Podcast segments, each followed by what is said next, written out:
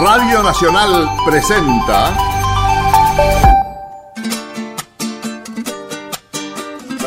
Patagonia Forestal, un espacio de encuentro y diálogo para compartir saberes y miradas. Se suma un nuevo sonido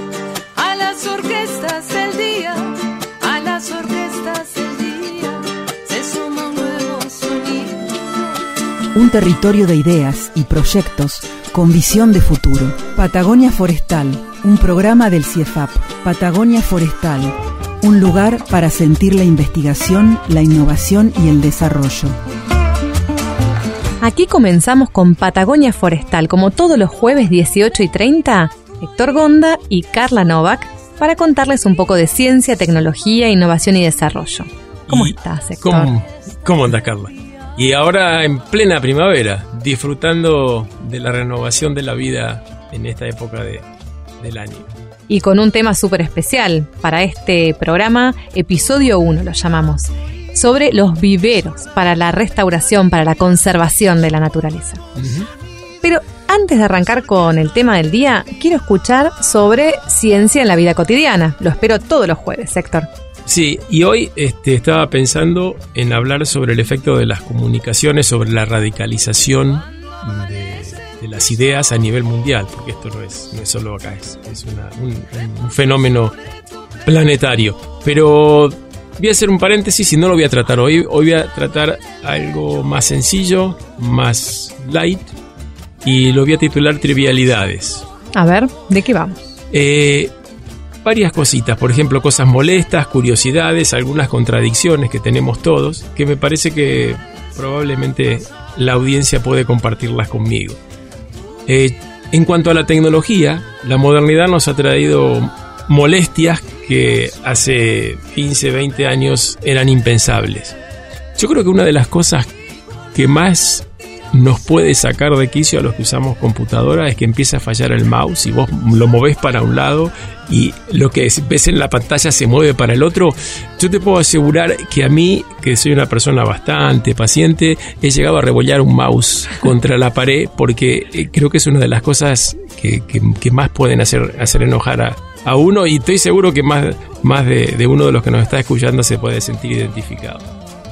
Eh, ot- otras dos cosas que me molestan de la tecnología es eh, una no poder deshacer lo escrito cuando uno escribe en WhatsApp.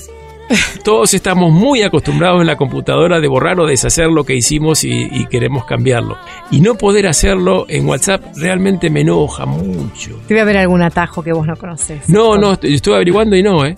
Creo que no. Si vos lo conocés, bienvenido sea y se los contamos a la audiencia en el próximo programa.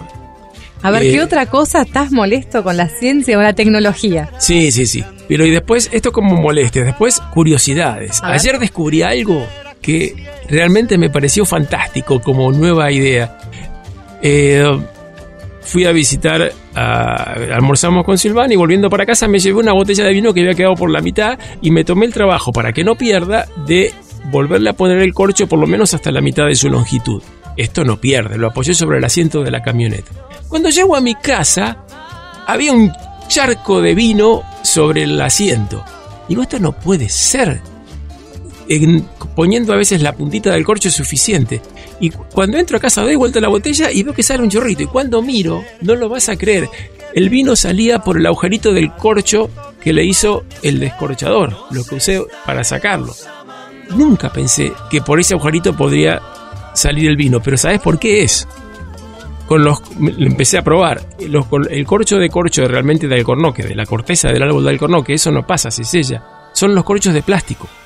Y lo probé con otras botellas me tomé el trabajo de hacerlo. Y en todas si vos la abrís y traspasás el corcho totalmente con el destapador la das vuelta a la botella pierde les paso el dato porque más de uno puede salvarse de mancharse la ropa o el asiento de, de un vehículo. Ciencia en la vida cotidiana.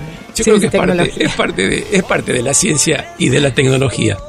Y bueno, eh, después, para terminar, un par de contradicciones, eh, algunas ya, ya un poquito más, pueden ser más serias.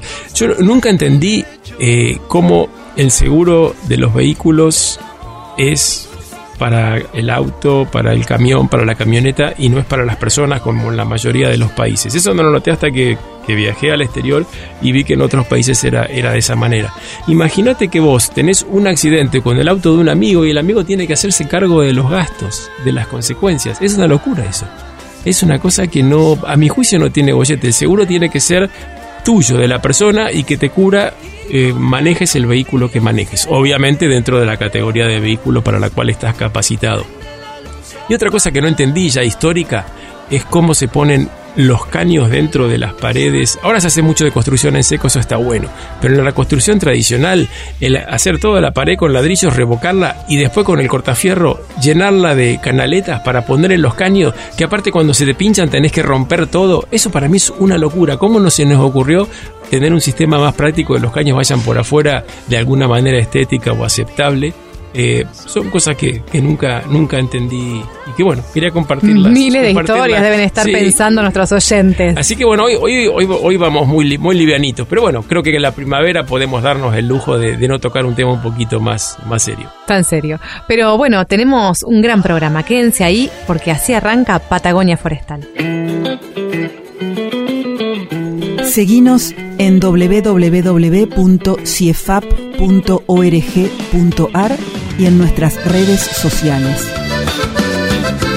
Y ahora, Héctor, vamos a conversar con Adolfo Moretti. Él es director del Jardín Botánico de Isla Victoria. Vamos a hablar de viveros, conservación, restauración. Vamos a ver qué tiene para contar. Sí, aparte un lugar increíble. ¿Quién, quién no ha estado o gustaría estar en Isla Victoria? Es un lugar Fantástico. muy lindo. Sí. Para viajar en el tiempo y en la historia forestal. ¿Cómo estás, Adolfo? ¿Qué tal? Buenas tardes, ¿cómo están? Bien, muy bien, con muchas ganas de, de conversar eh, y compartir con la audiencia, bueno, un poquito de la historia del jardín eh, botánico de ahí de la isla, aquí en Río Negro, ¿no? Para quienes no conocen. Qué bueno, sí, sí, un lugar, la verdad que con con una rica historia forestal y con un escenario así este, natural magnífico. Magnífico, totalmente. Bueno, aquí conversábamos con Héctor antes de, bueno, de arrancar la entrevista, que teníamos ganas que nos hagas un recorrido con algunos hitos en estos 100 años de, de bueno, del vivero y jardín botánico.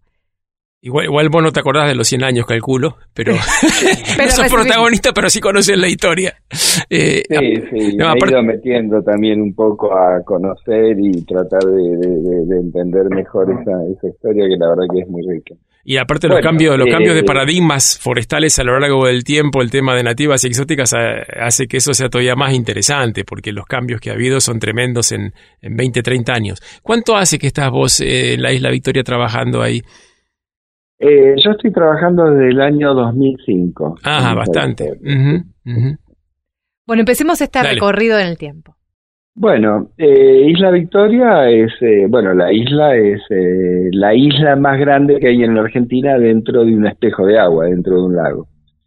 Y tiene 4.000 hectáreas. Y cuando a principios de 1900 este, se fue poblando el poblamiento agrícola, ganadero, digamos, este, del hombre blanco a principios de, de, de 1900 la zona. En Isla Victoria lo que existían eran eh, restos de, de, muchos cruces de pueblos originarios, de muchos, este, muchas alcas, de muchas embarcaciones, este, un lugar de rituales, de, de, con aleros, con pinturas, pero sin una evidencia de presencia permanente de gente este, en el tiempo. Este, pero sí sigue un lugar de, mucho tránsito. Bueno, eh, llega Perito Moreno a la zona, se hace esto de dirimir los límites este, con Chile y deja este legado de que eh, el pago de sus servicios al Estado argentino sea a través de unas tierras para que se cree un parque nacional. En la misma época que, que Moreno estaba haciendo esto de, de Perito de los Límites, andaba por la zona un sobrino de él llamado Aarón de Anchorena, una, persona de una familia muy, muy rica de Buenos Aires, tal vez la familia más rica de Buenos Aires, pero una, una especie de darwiniano, un tipo que le gustaba la naturaleza, las ciencias naturales, las colecciones. Llega ahí a la Isla Victoria, conoce la isla, se maravilla, este tiene mucho dinero y tiene muchas influencias y logra que le den una concesión para empezar a desarrollar un establecimiento agrícola ganadero. Trae algunas plantas, su pariente de él empieza este un vivero. Bueno, este se construyen unas casas y bueno, y toma un poco una una fisonomía, pero después se va Ancholena. Se va y la isla pasa por un periodo bastante oscuro este, es talada casi completamente en el área central, es, este, hay mucha, mucha, mucha actividad maderera. Pasan los años y en 1922 un ministro de Agricultura recuerda que quedaba una deuda pendiente que era crear un parque nacional en Argentina con el legado de Moreno. Llega a la zona, va a Isla Victoria ve toda esa actividad, toda esa, esa, esa explotación tremenda este forestal y dice, bueno, vamos a crear un parque nacional acá que se va a llamar el Gran Parque Nacional del Sur, va a tener sede en Isla Victoria y vamos a comenzar por un vivero nacional. Y ahí empieza. Por un vivero que produzca un montón de plantas para toda la región. ¿Qué plantas? Bueno, en ese entonces, este, en la Argentina se estaban introduciendo pinos, se estaban introduciendo eucaliptos, hacía ya unas décadas, se estaban introduciendo eh, sauces y álamos en la zona este del delta y la tendencia, el paradigma, como bien dijo Héctor en, eh, hace un ratito, en ese momento era el desarrollo forestal. Y se pensaba que se iba a lograr a través de las grandes forestaciones con esas especies que en el hemisferio norte eran la base de la silvicultura alemana, austríaca, todos esos bosques que eran muy conocidos, muy manejados y que se sabía cómo producir los pinos, cómo plantarlos, etcétera, etcétera. En Isla Victoria se un enorme, un enorme vivero de, sobre todo coníferas del hemisferio norte y se foresta intensamente toda la región. Desde Isla Victoria se empiezan este, a, eh, a producir esas plantas y enviarlas. Y con este curioso dato de que antes de 1934, antes de que se creara el Parque Nacional Nahuel Huapi, el vivero tenía una importancia este, enorme, a tal punto que había mucho, mucha conexión con el Servicio Forestal de Estados Unidos y, por ejemplo, se trajeron en barco 200 secuoyas en el año 1922-23 en barco desde California hasta Puerto Montt y de Puerto Montt las cruzaron por el cruce de los lagos hasta Puerto Blés y de Puerto Blés la llevaron a Isla Victoria y bueno, toda esa zona central de la isla, que se conoce como el Sendero de las Secuoyas, es de esa época, es de una época anterior aún a la creación del Parque Nacional. Todavía queda, eh, queda registro, hay un sendero, ¿no es cierto? Contabas recién. Sí, sí, sí. Es una primera introducción que se hace de, de, exóticas. La hace una persona llamada Pablo Gross y, y él desarrolla mucho ese vivero hasta 1934. En 1934 se crean los dos primeros parques nacionales de Argentina, Iguazú y Nahuel Huapi. E Isla Victoria vuelve a ser otra vez este, la primera intendencia transitoria hasta que se construye el centro cívico este acá y Parques Nacionales no deja del lado del vivero, al contrario, lo potencia, lo relaciona con las universidades de, La Plata, principalmente, por algunos temas este, forestales, hay pasantías. Eh, llega un grupo de ingenieros forestales de origen ruso, Abrilenko, Couchet, Arjanov, este, unos forestales muy, muy, muy preparados, muy rigurosos, que hacían unos mapas este, increíbles este, para, para la época y ponen todavía más fuerte la producción de, ese vivero forestal, hacen estudios de vegetación y muchas de las forestaciones que hay en la región son este, de esa época y el origen de esas plantas fue el vivero de Isla Victoria. Esto continúa, continúa hasta desde 1934, 35 hasta más o menos 1965. En ese entonces este grupo de ingenieros forestales envejece, se empieza a retirar, se empiezan a jubilar. Los años 60 fueron unos años donde, donde el mundo iba a cambiar. Yo también soy de esos que creía que el mundo iba a cambiar este, de una manera este, notable. Y entre esos cambios aparece mucho todo un cuestionamiento a los temas ambientales clásicos y en 1972 en la conferencia de Estocolmo se reconoce por primera vez que las exóticas pueden ser causa de pérdida de biodiversidad y son una amenaza. Les cambiaron el manual. Sí. Entonces todo lo que se había hecho durante un montón de años con un entusiasmo y con un ahínco, este, por estas cosas que tiene la Argentina, ¿no? Que a veces viramos de un lado para el otro, bueno, medio como que se deja de lado. Aparece una moda de la conservación que es que es una conservación muy pasiva, que es cuidar las áreas protegidas y poner este, los guardaparques a defender de que entre cualquiera, incluso un poblador, un campesino, o sea, el área, el área esté pura y este, y las exóticas eran malas palabras. Y el vivero, bueno, fue decayendo y se fue cerrando y durante 20 años estuvo cerrado y comenzó a reactivarse en el año 2005 este, con un programa de manejo forestal que, impulsamos este, desde el parque y donde primero tratamos de entender un poco esa historia como, les decía, de por décadas, ¿no? Cómo por décadas fue como cambiando este el enfoque de, de la URAI con este lema. si entendemos de dónde venimos, vamos a saber mejor a dónde vamos. Y bueno, nos mm, reactivamos el vivero, nos pusimos a producir nativas, ahora vemos que, que es lo que, lo que hay que hacer y hacemos un manejo de toda esa tremenda colección de coníferas que quedó implantada como un arboretum fantástico, como uno de los arboretum más singulares de todo el hemisferio sur, realmente, porque hay unas coníferas este, increíbles este, en Isla Victoria, y bueno, y a partir de ahí, de, de, de, esos mm, paradigmas, de esos, este, esas lecciones este, aprendidas, estamos propagando nativas para proyectos de restauración, para, bueno, fomentar este, su uso en lo que es en la, las cuestiones ornamentales y también las cuestiones este, productivas, ¿no? Y nos parece muy interesante que desde el Parque Nacional haya capacidad de reproducir biodiversidad como una estrategia de ser activos en esa recuperación. O sea que ahora estamos en una especie de equilibrio, dejamos de, estar eh, enamorados de las exóticas, eh, dejamos de odiarlas y ahora estamos en, una etapa donde tenemos claro el peligro de las invasiones, pero sabemos que las exóticas no son malas palabras y, manejándolas puede ser también algo positivo. Te digo esto porque yo me acuerdo que en una época, hace unos años, estábamos todos los forestales preocupados porque corría la voz de que probablemente iban a, hacer tal raza con todas las exóticas de Isla Victoria, que por la edad que tienen contienen un montón de información interesantísima para el desarrollo de exóticas en toda la región. Sí, hubo, hubo ideas y proyectos y cosas así increíbles. Este, en la época de María Julia hubo un, hubo una idea de, de, de, talar todo, talar todo en un año. Todos. Sí, sí, sí. Hablemos un, un poquito y para cerrar este primer bloque acerca justamente del trabajo de las experiencias de restauración que están llevando adelante, algunas de las experiencias actuales.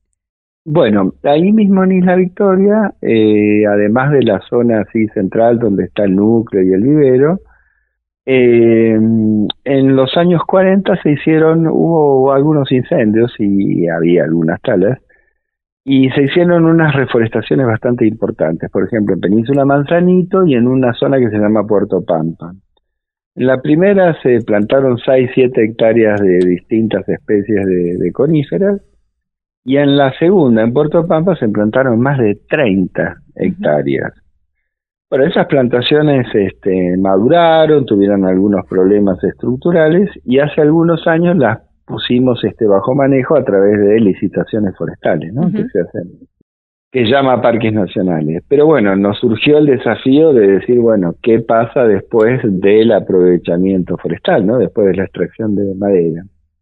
Bueno, eh, eh, en esa zona hicimos, este, hicimos varias clausuras.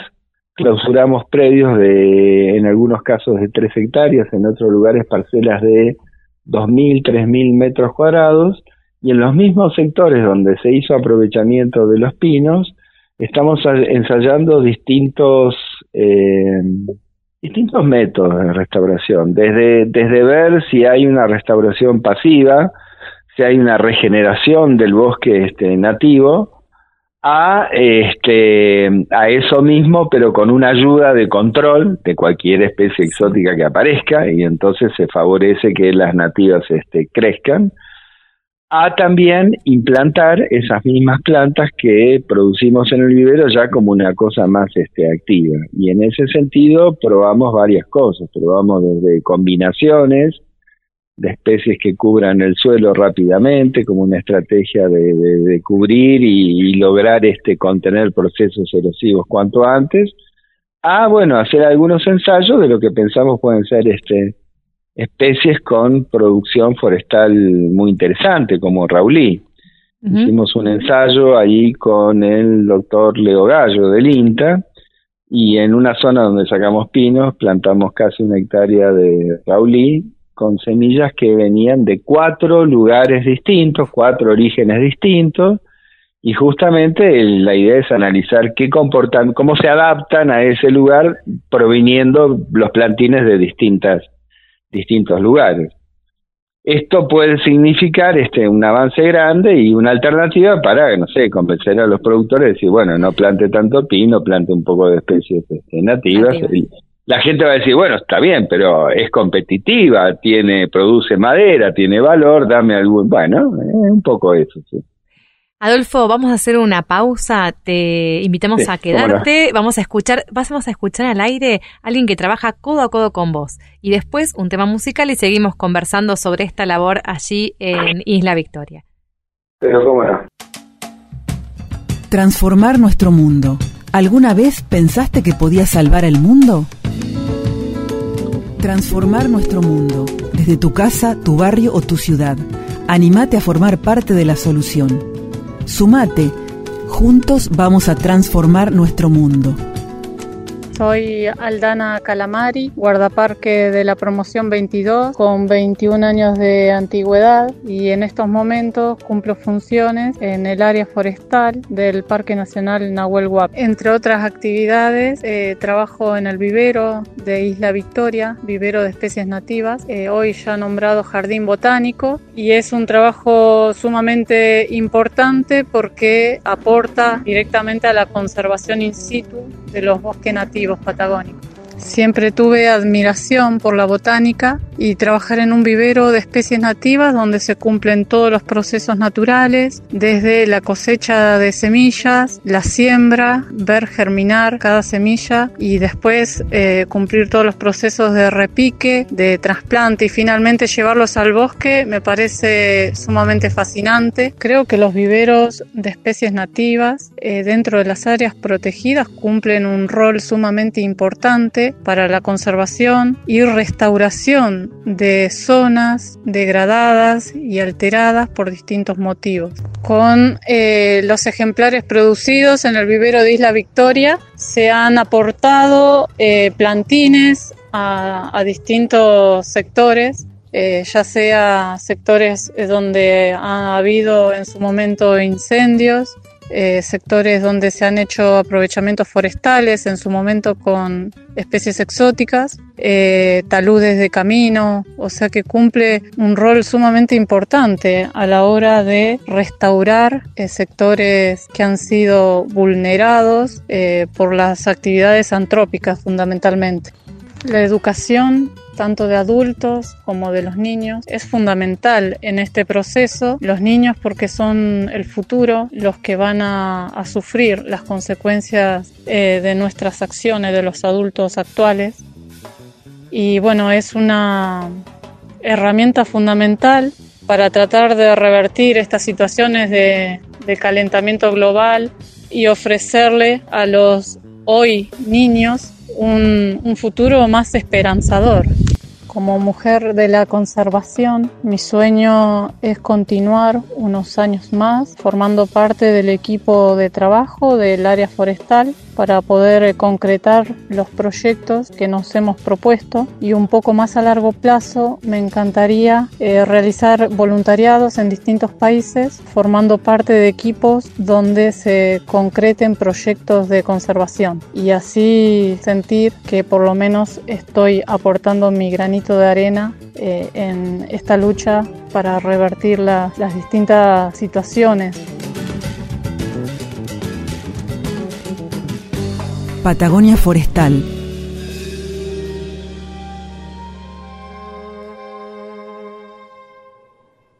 busco a mi hijo.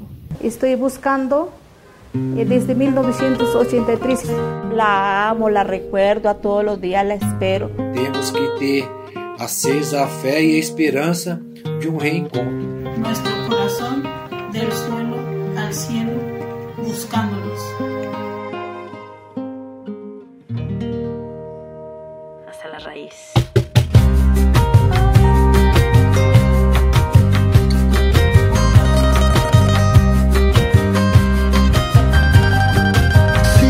cruzando ríos, andando selvas, amando al sol. Cada día sigo sacando espinas de lo profundo del corazón. En la noche sigo encendiendo sueños para limpiar con el humo sagrado cada recuerdo. Cuando escribo tu nombre en la arena blanca con fondo azul, cuando miro al cielo en la forma cruel de una nube gris, aparezcas tú. Una tarde subo una alta loma, miro el pasado, sabrás que no te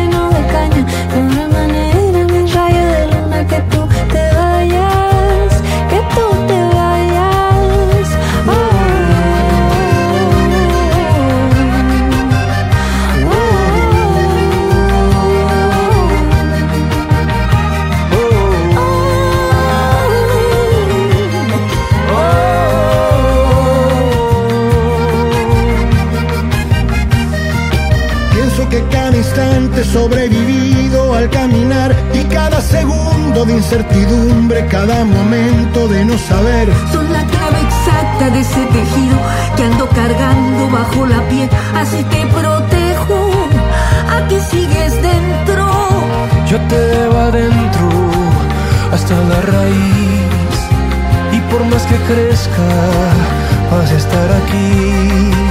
Aunque yo me oculte tras la montaña y encuentre un campo lleno de caña, no habrá manera, mi rayo de luna, que tú te vayas. Que tú te vayas, yo te llevo adentro hasta la raíz y por más que crezcas vas a estar aquí. Escuchamos Hasta la Raíz, un tema mm, con varios músicos de Latinoamérica y por este movimiento Playing for Change. Y estamos conversando en este programa sobre viveros para la restauración, para la conservación, con el director del Jardín Botánico de Isla Victoria, Adolfo Moretti, que nos contaba sobre la historia forestal, estos 100 años de historia forestal.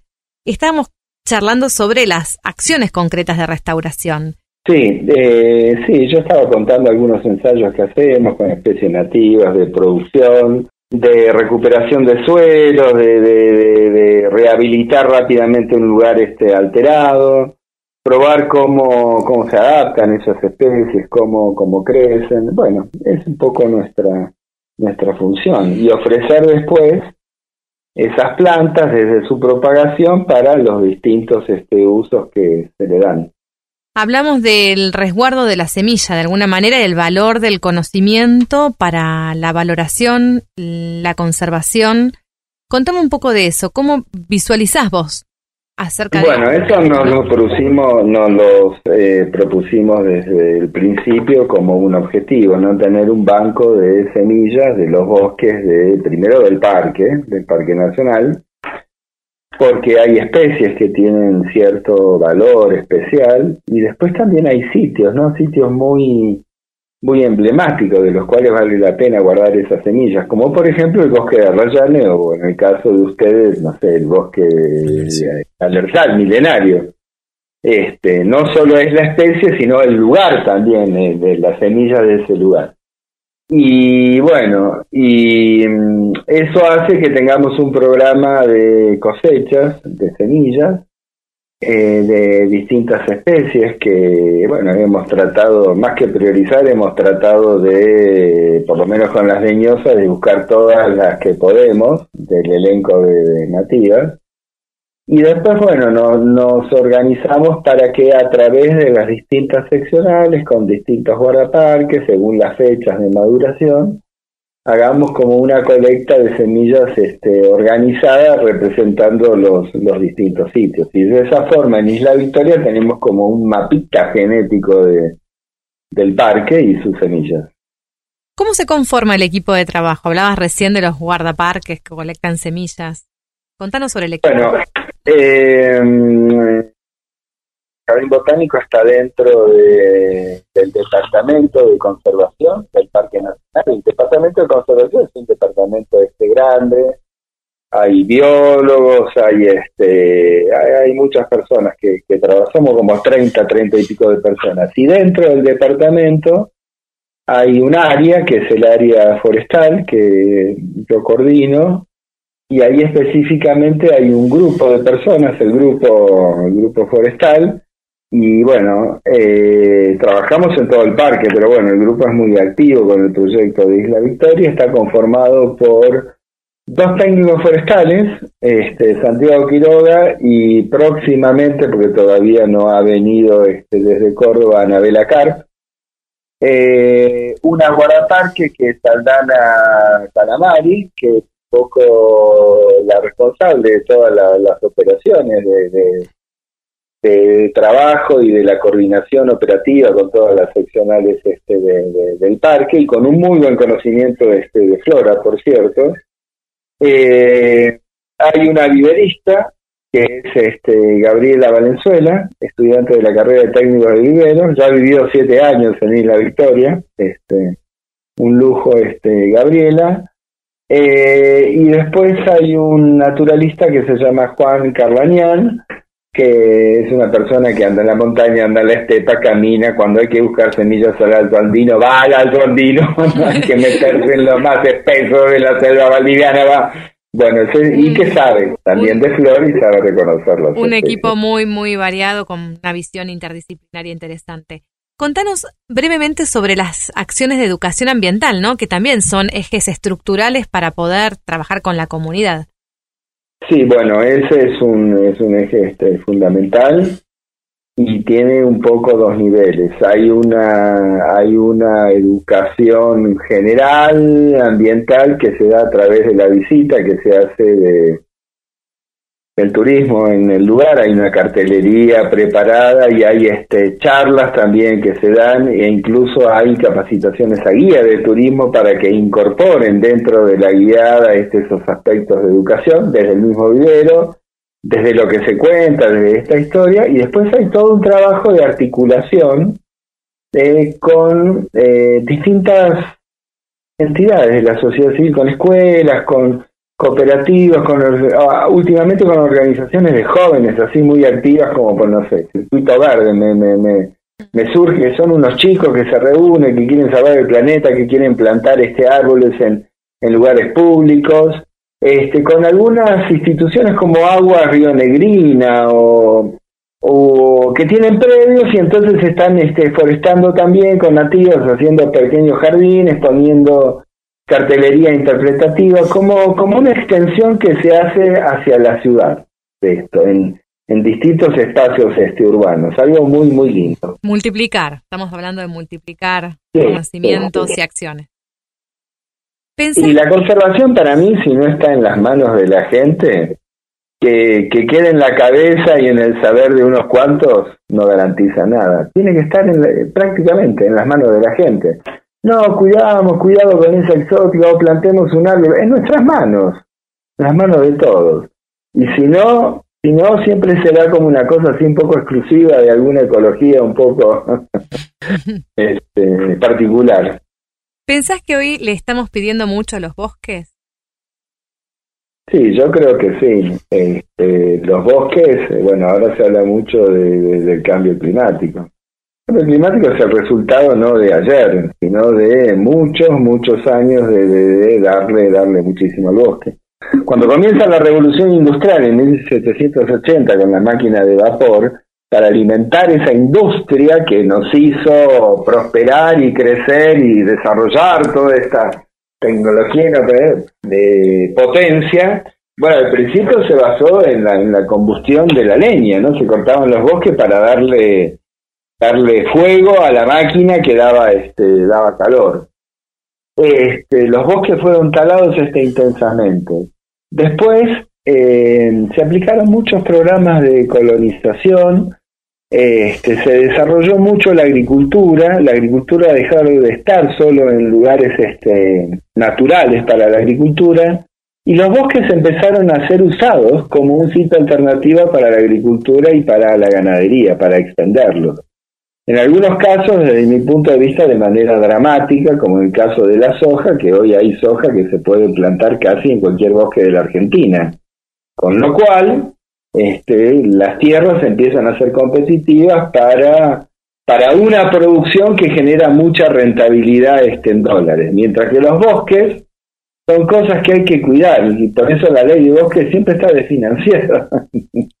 Pero una hectárea de soja va, va, a producir este, va a producir una rentabilidad. Entonces, las tierras tienen mucho valor para la producción y a los bosques se le pide mucho, que sirvan para la agricultura, para la ganadería, que generen leña, que generen asentamientos urbanos, este, que, que reciban las culturas originarias que están muy bien, que se conviva con los pobladores que usan este bosque, que está muy bien, que vayamos los que vivimos en las ciudades también, porque ya no queremos vivir tanto, bueno, pero el asunto es que el bosque tiene que bancarse todas nuestras necesidades. ¿Qué y en relación al uso que le damos o le hemos dado en los últimos años, la verdad que eh, no hay un equilibrio, como decía Héctor, este, hay como una tendencia ahora de estar muy preocupados todos y de se escucha que en todos lados hay como programas de impulsar millones de plantas, de forestación, de recuperar, bueno.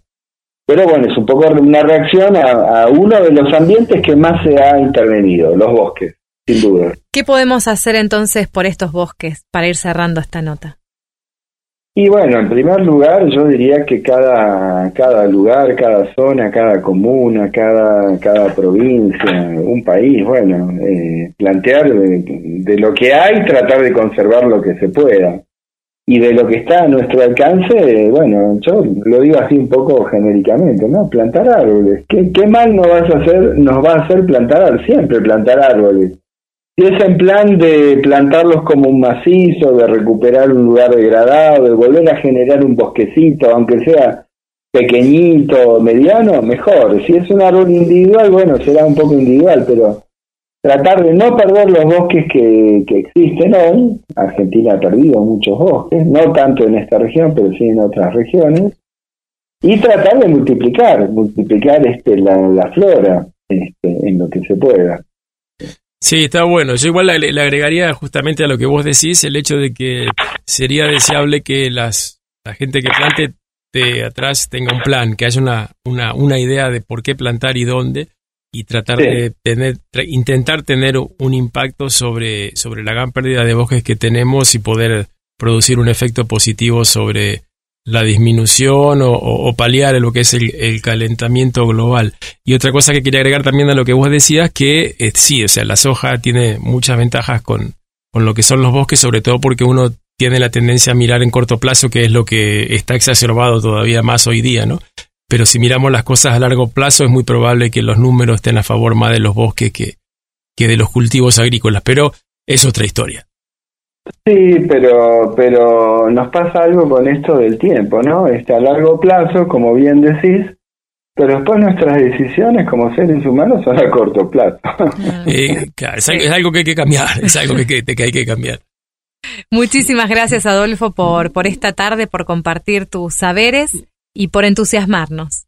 Quédate a escuchar el resto del programa. Vamos a otra voz muy conocida, Stefano Gianolini, quien estuvo ahí de voluntario. Sí, sí, sí, sí. La verdad que Estefano realizó un voluntariado, estuvo varios meses, hace uh, ya más de 10 años, este, y estuvo en la etapa que cuando se comenzaba a reactivar todo este video, estuvo en la inauguración del invernadero, este, vivió unas épocas muy, muy interesantes. Y la verdad que nos aportó mucho. Bueno, vamos a conversar con él en un ratito nomás. Muchas gracias, que tengas buenas tardes. Buenas tardes. Hasta la próxima. Y seguimos con el programa. Vamos a escuchar ahora Tú me acostumbraste con la voz de Natalia Lafourcade y Omara Portuondo en manos de los macorinos.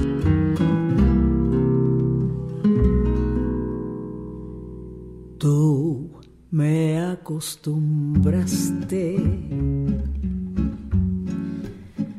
a todas esas cosas y tú me enseñaste que son maravillosas. Sutil llegaste a mí como la tentación, llenando de inquietud mi corazón. Yo no concebía cómo se quería en tu mundo raro y por ti aprendí.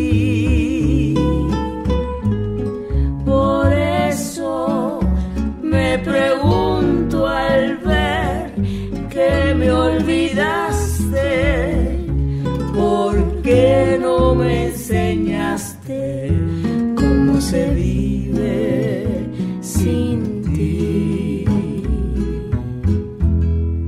Ahora vamos a conversar con Stefano Gianolini. Él vivió una experiencia muy interesante en la Isla Victoria, en el vivero de la Isla Victoria. Cuando tenía 10 años más o menos, porque según Adolfo, el Estefano estuvo en el vivero cuando se relanzó después de estar... 2005. Sí, varios años cerrado. Y hoy es, es muy joven, Estefano, así que calculo que trabajabas ahí con la bolsita a cuadritos, cuadritos. blanca y celeste. ¿Cómo estás, Estefano? Y el, Todo bien, chicos. y el vaso extensible. Para- más o menos. Para la audiencia, Estefano es, bueno, uno de los investigadores del CIEFAP, trabaja codo a codo con Florencio Retavizcaya y Liliana Contardi aquí en el vivero justamente del centro. Contanos cómo fue esa experiencia, Estefano. Y para mí fue una experiencia así muy, muy importante porque imagínate que desvió el curso de mi vida ir a ese lugar. Llegar, yo no fui, el inicio es que fui como voluntario, simplemente fui como voluntario de Parques Nacionales, porque quería conocer cómo era la el, el mundo ahí de los guardaparques, ¿viste? Estoy Ujú. hablando de los di- cuando yo te fue en 2006, cuando yo tenía 19. Era muy 19, chiquito. sí, Claro, sí, era sí. casi 20. Ujú. Entonces, ¿se escucha bien? Sí, Porque sí. afuera. Sí, sí, se escucha perfecto. Y bueno, entonces inicio ahí todo un, todo, digamos, una vida que fue de loca, porque yo no conocía los parques nacionales, así que eso también quiero quiero ponerlo en valor, la- esta oportunidad que dan los parques nacionales de, de tener eh, voluntariados, eso me parece lo interesante como para, como para así remarcar, porque la verdad que a mí me abrió la cabeza, más siendo de Buenos Aires, eh, la oportunidad que me dio el parque, en este caso Nacional Nahuel Huapi, fue in- increíble, ¿no? Trabajar, porque un voluntario lo que hace es trabajar con los guardaparques, y en la isla se da la, bueno, esta característica de que al ser un centro forestal, el primer centro forestal entiendo que es la Patagonia, ¿no? No sé qué estuvieron hablando por ahí. Sí. Pero mm, nada, uno se encuentra con realmente algo que, que supera cualquier eh, imaginación, digamos. El tamaño de las plantas en ese lugar no lo vi en otro lugar. Es muy imponente el- el- la colección de árboles que hay en la isla Victoria. Yo terminé pegando buena onda con la gente que trabajaba en la isla, con los guardaparques, con los asistentes, con los pobladores de la isla. Entonces me fui quedando, y fui extendiendo mi voluntariado hasta que eh, se abre, justamente en esos años que yo era voluntario, se abre el vivero, se reabre, se vuelve a poner en valor el vivero histórico. Yo justo estaba ahí. Qué, qué momento, Sí, qué, qué momento. Entonces, no, no solo eso, sino que me, me propusieron trabajar. Entonces, eh, así como, digamos, como mantenimiento, ¿no? Ujú. Así que puedo decir que fui el primer empleado de, Claro. de la reapertura del... Qué, qué orgullo. ¿Y cuánto que habrás aprendido, Estefano? Y esos conocimientos, obviamente, trasladados después a tu hacer aquí en, en Esquel. Y exactamente, porque de la isla, digamos, el, lo que era el que era mi jefe, que era, es Adolfo, era Adolfo, él es el que me dice, mira, vos tenés que ir por este mundo, dejar de verlo de guardaparque y ponerte a estudiar técnico forestal. Él me lo propone así, directamente. Y yo lo seguí, lo seguí directamente y así llegué hasta acá, más o menos. No sé si... sea, fue el, Un vuelo directo, pero fue un vuelo con escalas. El comienzo de tu carrera y de, y de tu vocación. Estefano, y La ahora verdad que sí. me comentó ahí Adolfo que están estableciendo un diálogo para justamente eh, generar un- técnicas de propagación de calafates. Justamente ahora se unen para trabajar en proyectos conjuntos. Y eso también, otra de las cosas, así como de cuando se empieza a cerrar círculos, viste, de, de la vida de uno. Porque sí, es así, por, por intermedio de un encuentro que hay de, de, de viveros a nivel nacional, se llama Reviná, no sé si escucharon, pero bueno, es toda una red de viveros de plantas nativas que se está armando allá hace unos años en, en el país. Y bueno, a través de esos encuentros, que este año fue obviamente virtual por toda la cuestión, em, entramos en contacto con, digamos, más que nada mis jefas, Florencia y Lili, entramos en, en contacto con un montón de viveros y entre ellos el de el vivero también, el centro este forestal del Parque Nacional Nahuelhuapi. Ahí expu- expuso Adolfo y bueno, siempre que expone Adolfo quedan todos con la boca abierta porque vieron que la historia de la isla Sí. realmente es muy rica. Fantástica. Muy rica. Así que a partir de esos encuentros eh, empezamos a, bueno, yo empecé a contarle a Adolfo porque tengo relación con él todavía y él está pero súper abierto porque aparte, eh, no sé qué les habrá contado, lamento no haber escuchado, pero está creciendo muchísimo el vivero de la Isla Victoria, digamos, a nivel ya internacional, digamos, está tomando mucho reconocimiento. Está bien, volvieron Eh, a los viejos tiempos. Él contaba que al comienzo tenía mucha relación con el Servicio Forestal de, de Estados Unidos, Europa y otros lugares, así que ahora volvieron a, a- a lo que hacían en sus primeros comienzos. Pero con una historia de llevar la producción de especies nativas para el mundo, de Patagonia para el mundo. acompañando el cambio de paradigma. Estefano, qué, qué emoción. Eh, cuando, bueno, se cuenten los 101 años y pico de este el vivero de la isla Victoria, ahí estás vos formando parte de esa historia. la verdad que es un honor increíble y también es puro azar de la vida, pero... que eh, supiste, que supiste potenciar. Muchas gracias, Estefano, por compartirnos un pedacito de tu vida. Dale, muchas gracias a ustedes por llamar. Hasta la próxima. Luego, chicos. Chau, Hasta chau, luego. chau, hasta la próxima. Chau. Patagonia Forestal, Diálogo de Saberes.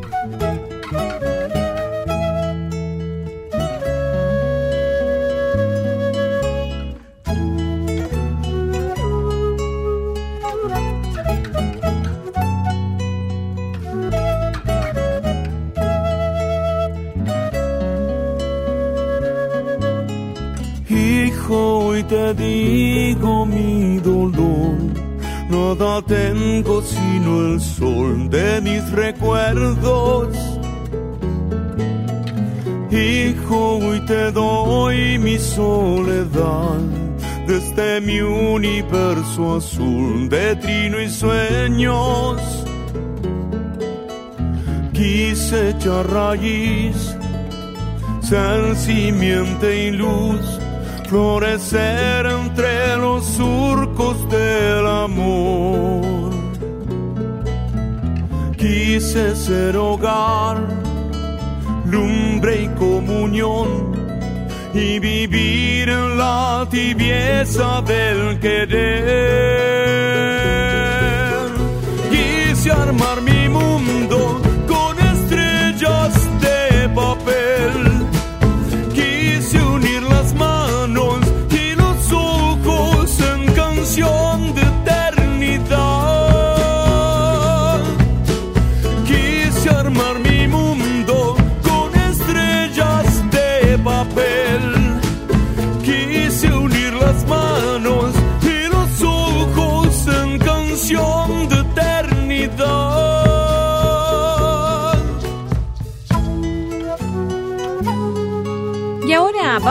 a recibir a la doctora Carolina Barreta Benia. Ella nos comparte todos los jueves un poco de ciencia y un poco de recetas con ciencia. ¿Cómo estás, Carolina? ¿Cómo estás, Carla? Bien, acá. Recién me acordaba yo por estos días, hace 10 años que vivo aquí en Patagonia, y una de las cosas que recuerdo de esas primeras salidas al bosque eran esos, esas bolitas amarillas que en los árboles, que después me enteré que eran yao yao, la citaria, con su nombre científico. ¿Vamos a hablar de citaria hoy? Vamos a hablar de citaria hoy. Qué lindo. A ver, ¿qué, qué tenés para contarnos? Bueno, la citaria o ya- citaria jarioti es esta especie o yao yao, es una especie muy vistosa, como vos decís, típica de la primavera en nuestros bosques, que aparecen como pelotitas amarillas que están colgadas, en, en- aparecen como en racimos, ¿no? Sobre las ramas y los troncos de los notofagos y asociados a unos tumores, ¿no? Como a unas, unas bolas de madera que se forman, se observan, este, y, ahí- a partir de ahí eh, salen las citarias. Em, a la madurez, si las han observado, prim- primero están cerradas y después presentan como unos ojitos en la superficie, que eso corresponde a las fructificaciones. Ahí están las esporas eh, de la rep- mm, este, son este, digamos, las involucradas en la reproducción sexual de la especie. Sí. Em, bueno, ¿por qué aparecen en ese, en esa, en ese tumor? Bueno, porque es una especie parásita en la citaria, es un género, ¿no? Parásito. Em, eso significa que necesita, este, para vivir, eh, vincularse a un árbol que esté vivo, del cual este, obtiene fotosintatos, ¿no? Hidratos de carbono para hacer su metabolismo. Todos los hongos eh, comen, ¿no? Como ya habíamos hablado en algún momento, este, no son como las plantas en ese sentido que pueden armar sus moléculas orgánicas con el sol y con los nutrientes. Eh, no, ellos necesitan, como los animales, comer. Entonces, bueno, una de las maneras que tienen es degradando materia orgánica, como veíamos con, este, con los champiñones, ¿no? Que comen materia orgánica muerta del suelo. Otra Sí. manera es parasitando los árboles. Ujú. Y eso es lo que hace el yao, que si bien es un parásito, es un parásito débil, así que no mata a los árboles. Ujú. Vive en un equilibrio con, con nuestros notofagus y este, y conviven, digamos, no, no le, no los, no los, este, no los mata. Únicamente en notofagus, ¿no? Se genera esta... Sí, sí, sí, únicamente en notofagus. Hay, eh, sin embargo, mm, muchas especies de, mm, eh, de citarias, hay dos especies, eh, está desparramado el, el- el género en Sudamérica, en Australia, Sudamérica y Australia están, están conectados, ¿no? Estuvieron pegados en algún momento en la historia, entonces por eso compartimos, compartimos los notofagus, digo Australia, Australasia, ¿no? Australia y Nueva Zelanda. En el programa anterior justamente hablábamos con Héctor acerca de, de estas relaciones que existen entre las especies en los continentes, ¿no? Exacto, y bueno, y como tenemos a otras especies de notofagus y de los ozonias, notofagáceas, eh, en, en- Australia y Nueva Zelanda, también tienen asociadas especies de citaria distintas, ¿no? En nuestros bosques, en Argentina y Chile, en Sudamérica, tenemos siete especies. O hay otras especies de citaria. La otra muy conocida es la, por ejemplo, la, la citaria darwini, que es llamada pan que es una es muy parecida pero más blanca, se mantiene blanca a la madurez. Está la citaria spinosae, que es muy conocida más al norte, en Neuquén, porque está más asociada al raulí, al roble pellín, que son los notofagus que crecen, eh, bueno, notofagáceas, ¿no? Son los fosonias, en realidad, que crecen en, en aquella zona, conocida como digüeñe. Hay mucha este, gastronomía en el lado chileno asociada al- a esta especie, ¿no? Pero la que nosotros tenemos más presente aquí en nuestros eh, bosques, eh, en esta en esta latitud, en, en esta zona donde estamos, es este es la citaria arioti, que tiene este, una carne gruesa, amarillenta, un aroma bastante suave, algo fúngico y algo dulzón. A veces re- re- recuerda como un aroma como a damasco, muy suave. Sí. Tiene una textura este, carnosa y blanda y tiene, tiene es algo como mu- mucilaginosa adentro, ¿no? Tiene como, sí, eso, como un mucílago, como, como, un- como una gelatina Sí. este, muchas veces. Bueno, que es una, es una característica que a algunas personas no les resulta muy agradable, pero es una característica que también se puede aprovechar em, por, por estas propiedades porque, porque sirve como para ligar ¿no? en, en- en la- en- las preparaciones. Y como usamos huevo para ligar, Sí. bueno, esta, esta gelatina que, que aporta em, la y bueno, que la estamos también estudiando un poco desde, eh, di- distintas formas, digamos, de procesarla para poder agregarla eh, en, digamos, no comiendo la fruta directamente, sino a través de polvos y de harina, saber cómo, cómo este, podemos incorporarla eh, en usos de opciones de cocina no vegetariano, vegana. Qué interesante propuesta. Bien. Carolina, y mencionabas hace un ratito, se lo conoce como una de las especies eh, pan de indio, o sea que ya, digamos, tiene un uso ancestral eh, en la alimentación. Sí, este, tiene, tiene. em, Imagino, ¿no? Por su nombre. Sí, sí, sí, sí, sí, eso también lo, lo, lo hemos estudiado, los usos, este, lo- los usos ancestrales de estos hongos eran, eran alimentos, es una de las mm, eh, especies que, que utilizaban los mapuches y los tehuelches en, en- en su alimentación. Y mm, bueno, preparaban incluso con, con ella una, una chicha, este, una, una bebida alcohólica, eh, eh, con él. Y, mm, bueno, y también esta, esta, esta posibilidad es otra de las especies, eh, no hay muchas, de que se pueden comer crudas directamente, ¿no? Esta sí se Entonces, puede. sí, también se puede. Entonces, eh, lo, lo mencionamos también para el champiñón, esta especie también se puede comer crudo. Entonces, bueno, la preparación de ensaladas, por ejemplo, es una de las propuestas este, para hoy, eh, es, es uno de los usos este, muy muy comunes, ¿no? Del, del, del, del yao yao. ¿Qué receta tenés para hoy entonces? Pasamos de la cocina tehuelche a la cocina gourmet. Bueno. Que de- te- tiene mucho, ¿no? Bueno, De- les iba, les iba, sí, hay muchas recetas tradicionales. Este, mm, se hablaba de la ensalada. La ensalada es muy sencilla, se hace con yao yao fresco, una cebolla blanca, cilantro, jugo de limón, fundamental, y después aliños, aceite, sal y pimienta negra molida. Y básicamente es cortar a los eh, a los yao yaos y este, mm, eh, agregarles toda toda esta lo- agregarle el cilantro la, la cebolla que se puede también este, se puede curar un poquito si a uno no le gusta tan fuerte con, con- pasándola por agua hervida eh, y agregarle el jugo de limón y bueno, buen aceite y nada ya tenemos nuestra ensalada de yao yao Mm, Qué rico. la otra propuesta es un caldo de yao yao que se hace con este coñaco con harina tostada eh, y también cebolla, lleva menta seca. eh, y bueno, por eso preparamos esta, no vamos a hacer todo el paso a paso, pero va a estar también disponible para quien le interese. En las redes sociales del, del CIEFAP y también aprovechamos para compartir con la audiencia que en la página oficial del Centro de Investigación están disponibles los manuales eh, que, bueno, que tienen mucha información sobre el conocimiento que este eh, grupo, este equipo de investigadores está generando desde hace bastantes años aquí en Patagonia. Una cosa que quiero contar y que, que, mm, quiero introducir es que el yao yao, por esta, por esta cualidad que te contaba de que es dulzón, eh, ha sido como muy eh, adoptado por los chefs eh, actualmente para hacer postres. Ah, mira. Es una especie, tiene una forma muy particular, un color que se mantiene, entonces es muy bonito y bueno, y lo utilizan este, para, para distintas preparaciones de postres. Así que, bueno, esa es otra opción, digamos, Para que también explorar. tenemos con los hongos.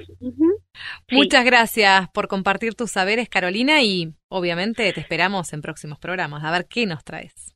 Bueno, espero que se animen a entonces a salir a buscar yao yaos que están a- están están en eso, están, están fructificando ahora. Bueno, hasta la próxima, Carolina. Gracias. Hasta la próxima. Y esto va llegando a su fin, Héctor. Siempre nos quedamos con un poquito de ganas de más. Es buen síntoma eso, quiere decir que tenemos cosas para decir. Escucha, suena tonada de luna llena en manos de los macorinos. Me gusta, ¿eh? Lo Sí, traigo sí, sí. muy seguido. Se ve que es uno de, de tus conjuntos favoritos. Los invitamos a seguir escuchándonos aquí todos los jueves 18 y 30 en Radio Nacional. Y mientras llega el próximo programa, disfruten de la primavera, salgan a ver plantas, animales y disfruten del sol. Viva la naturaleza. Hasta la próxima.